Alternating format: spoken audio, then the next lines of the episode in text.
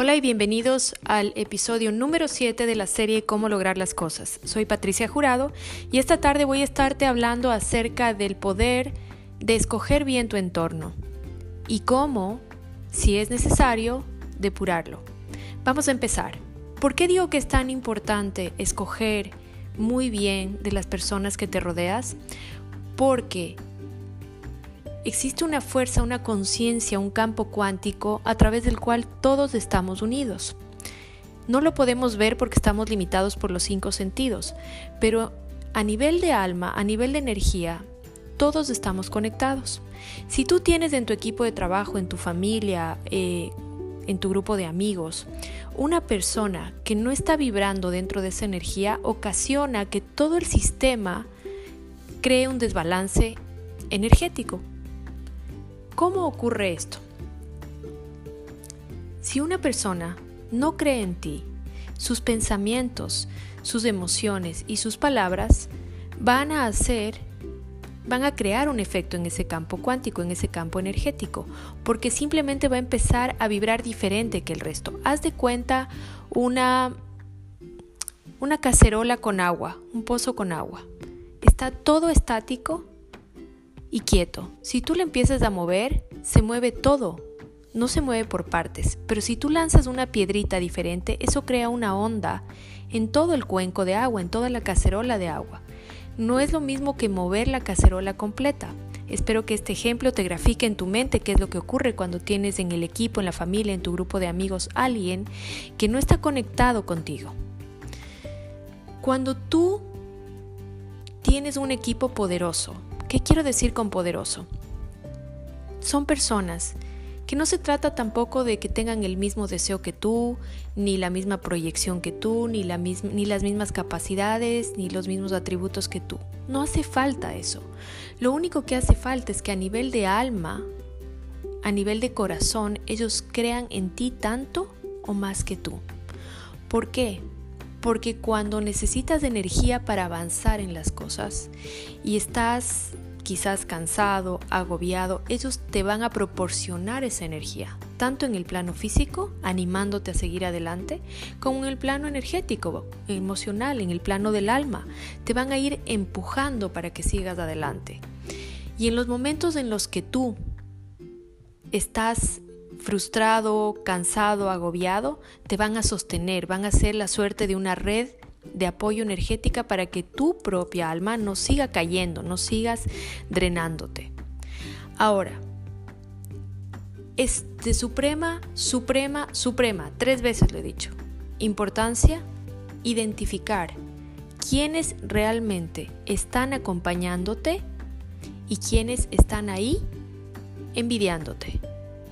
Y yo sé que para muchos la envidia es algo lejano, pero les quiero dar la noticia de que toda la humanidad tiene en menor o mayor grado este atributo del ego al cual llamamos envidia. Entonces no se aterren, no se asusten y no empiecen a señalar con el dedo a los envidiosos porque todos tenemos en mayor o menor grado este atributo del ego, porque es un atributo del ego. El ego en Kabbalah es una fuerza interna que hace que nosotros eh, trabajemos determinados aspectos. Nada más que eso. Y eso es tema de otro podcast y de muchas clases, etc. Por ahora vamos a enfocarnos en este atributo que es la envidia. ¿Cómo reconozco yo a un envidioso en mi entorno, en mi familia, en mi grupo de amigos? Les voy a dar algunos tips. El primero es el que se opone por oponerse. El que sin un argumento de fondo contradice y se contrapone a cualquier idea, a cualquier proyecto, presentación, eh, propuesta que tú hagas. Se opone por oponerse. Otro tip es el que cuando tú estás, por ejemplo, en un almuerzo, eh, entre familia, con amigos, supongamos este escenario, se queda distante y cuando tú lo ves, te está mirando. Y en Kabbalah existe una explicación muy amplia acerca del poder del el ojo, del mal de ojo. Eso que decían las abuelitas antiguamente es una realidad, eso existe energéticamente. Estos libros milenarios, no solamente de Kabbalah, sino de cualquier camino espiritual, hablan del poder del ojo relacionado con la envidia. Otro tip para reconocer a una persona que te envidia es el que cuando te abraza, tú sientes una energía que no es la de alegría por tu logro o que no es la de acompañarte por tu fracaso. Es la de es opuesta. Cuando fracasas, tú sientes que de alguna manera no está dolido por tu fracaso. Y cuando estás alegre, tú sientes que no está alegre, que hay algo que le incomoda. Empiecen a intuir, empiecen a sentir. Como ustedes saben, yo no comparto ideas, conceptos de espiritualidad, etcétera, porque yo pienso y siento por, por mi experiencia personal que la espiritualidad tiene que ser práctica diaria y vivencial. Yo he comprobado que cuando hay una persona en el equipo que envidia, que desea tu lugar, no que se inspire en lo que haces, sino que quiere tu lugar, porque eso es envidia, toda idea, todo proyecto, toda iniciativa, todo se bloquea. Es impresionante el bloqueo que produce la envidia de una persona en un equipo, en un grupo de amigos, en una familia, etc. Las cosas no salen. Y cuando esa persona se mueve, todo empieza a fluir increíblemente. Yo sé que suena un poco místico y un poco exagerado quizás, pero te quiero recomendar que nunca subestimes el poder de un envidioso dentro de tu equipo, dentro de tu familia, dentro de tu grupo de amigos, porque además están en todas partes, porque como dije al inicio de este podcast, todos tenemos este atributo internamente. Ahora, ¿cómo contrarresto esta envidia? Lo primero, sabiendo que si tienes que poner un límite y retirar a la persona del equipo o de tu vida, tienes que hacer.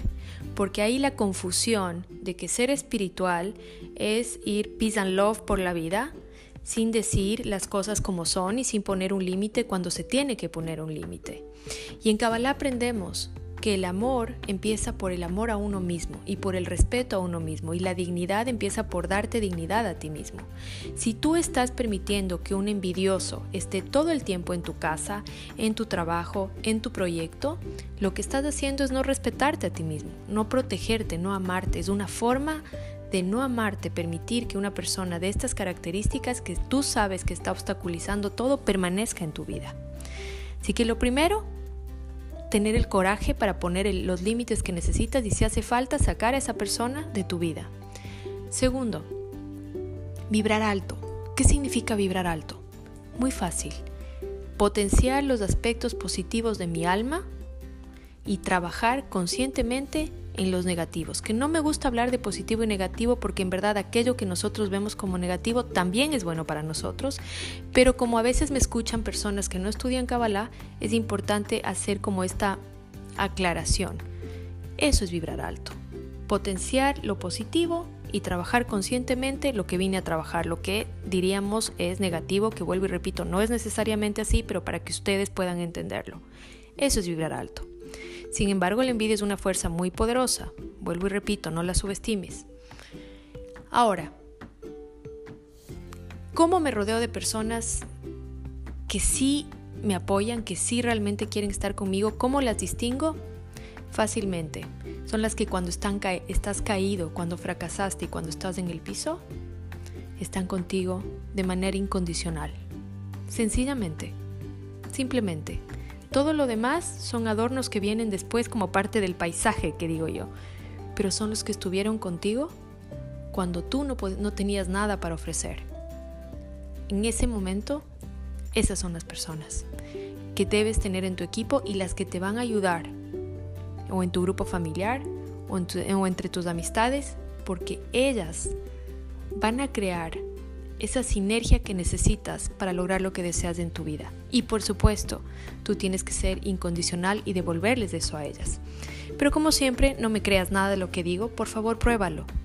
Por favor empieza a probar una por una todas estas reglas de cómo lograr las cosas en la vida y arma un plan. Arma un plan de qué es lo que quieres, ponte un objetivo y empieza a usar estas herramientas. Es muy importante que no me creas, es muy importante que las pruebes, porque si yo pude hacerlo, tú también puedes hacerlo. Hasta la siguiente entrega.